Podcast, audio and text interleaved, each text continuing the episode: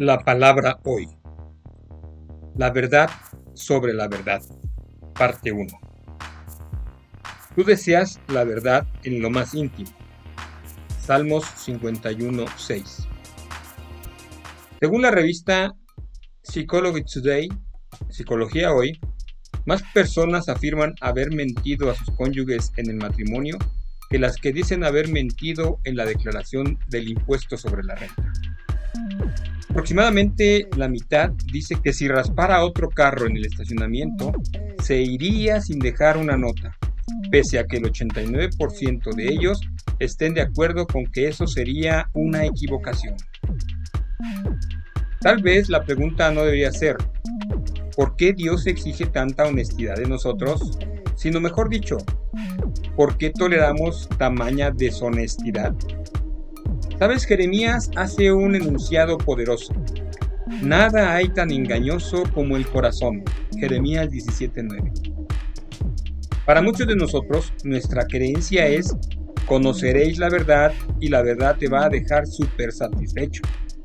A los tres años, cuando nuestra madre preguntaba, ¿tú le pegaste a tu hermanito? Sabíamos que la honestidad tenía consecuencias. Entonces aprendimos a decir muy amorosamente, em, bueno, esto no es mentir realmente. Aprendimos a encubrir las cosas. Si yo le pegué a mi hermanito, eso depende de cómo tú interpretas la palabra pegar. Es decir, si tuve contacto con él. Pero pegar, pegar, así lo que significa pegar, no creo. ¿Un juzgado lo consideraría pegar acaso lo que sucedió con mi hermano? Todo es muy relativo, ¿sabes? O también podríamos decir, si yo le pegué a mi hermanito, este, sí, mamá, le pegué, pero no fue mi culpa.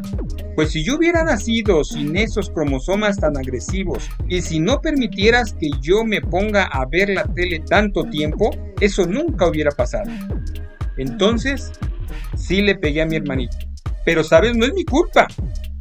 Soy una víctima de la creación y de la naturaleza. ¿Sabes? Quizás nos reímos por todo esto. Pero el salmista dice, tú deseas la verdad en lo más íntimo, y en lo secreto me harás conocer sabiduría. Y esta, esta es la verdad sobre la verdad. Por eso, mi amado oyente, pregúntate, ¿estamos dispuestos a decir la verdad porque le agrada a Dios, no tan solo porque los demás lo necesitan. Que puedas descansar en esta noche, recobrar las fuerzas y que Dios te bendiga con un sueño apacible.